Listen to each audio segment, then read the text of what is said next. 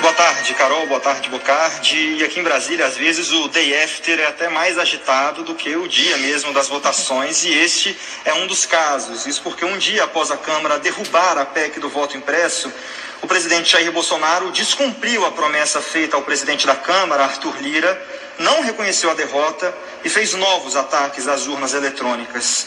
Em conversa com apoiadores nessa manhã, Bolsonaro disse que o resultado da votação da PEC do voto impresso reforça a divisão da Câmara e, para ele, mostra que metade dos parlamentares não confia na lisura do sistema eleitoral.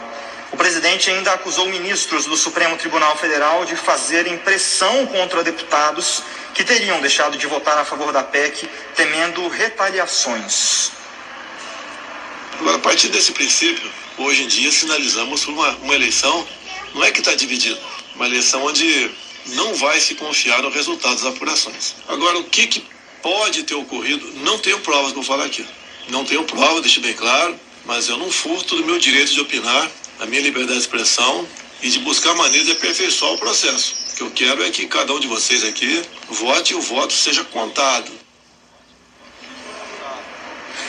A CBN apurou que auxiliares de Bolsonaro avaliam a possibilidade de retomar a discussão sobre o voto impresso pelo Senado. Tem aqui uma PEC de 2007 que chegou a ser aprovada na Câmara e trata sobre esse assunto. E o relator é, por coincidência, o vice-líder do governo, senador Marcos Rogério do DEM. Agora há pouco, inclusive, o presidente do Senado, Rodrigo Pacheco, fez um rápido pronunciamento aqui perto do gabinete dele, dizendo que a Câmara rejeitou o voto impresso e que indagaram ele sobre uma PEC semelhante que tramita aqui no Senado, mas ele disse que considera que o pronunciamento ontem da Câmara torna definitiva essa questão do voto impresso, ou seja, enterrando esse assunto, não cabendo ao Senado a tramitação de uma matéria semelhante à já derrubada na Câmara. E tem mais movimento movimentação aqui. A cúpula do Centrão se mobiliza para evitar que essa discussão do, sobre o voto impresso volte aqui ao Congresso. O presidente Arthur Lira se comprometeu com o Planalto a buscar interlocução com ministros do Tribunal Superior Eleitoral para discutir novas formas de auditoria às urnas eletrônicas. Tem também movimentação ali no Palácio do Planalto. O ministro da Casa Civil, Ciro Nogueira, entrou em campo. Ele marcou uma reunião com o presidente do STF, ministro Luiz Fux, para a próxima semana. Esse convite foi feito por Ciro há cerca de sete dias, ou seja, antes da votação. Mas o ministro da Casa Civil, em uma conversa com Lira e a ministra Flávia Arruda, como nós chegamos a noticiar aqui há umas duas semanas, ele se comprometeu, antes de, antes de ser empossado ali, a buscar outras formas de auditar o processo eleitoral, ou seja, encerrando esse assunto de voto impresso, enterrando essa discussão aqui no Congresso, mas buscando uma interlocução com universidades, com o Judiciário e com o próprio Congresso, para buscar outras formas mais tranquilas de se debater esse assunto. Eh, e acalmar, como me disse hoje um assessor, é, um assessor da, da presidência, acalmar o presidente Jair Bolsonaro que insiste nesse assunto. Carol. E o vice-presidente Hamilton Mourão também falou sobre esse assunto, né, César?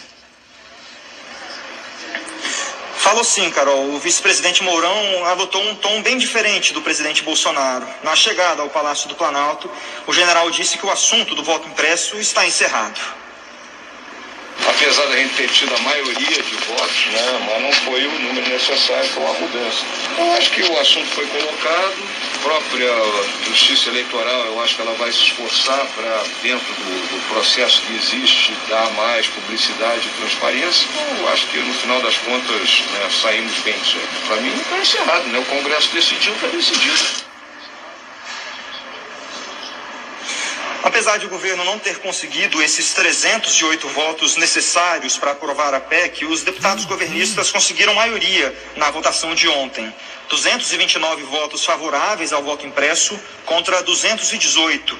A avaliação dos governistas é que a votação bem mais expressiva do que se esperava, inclusive pelos governistas que contavam ali um teto de 200 votos, pode reverberar sim em manifestações e fazer o assunto voltar então à pauta do Congresso, não pela Câmara, que já derrotou essa PEC, então a PEC semelhante só pode ser trazida aqui para a Câmara no ano que vem, mas sim pelo Senado por essa PEC de 2007 que se arrasta aqui no Congresso desde 2015, quando ela foi aprovada na Câmara dos Deputados.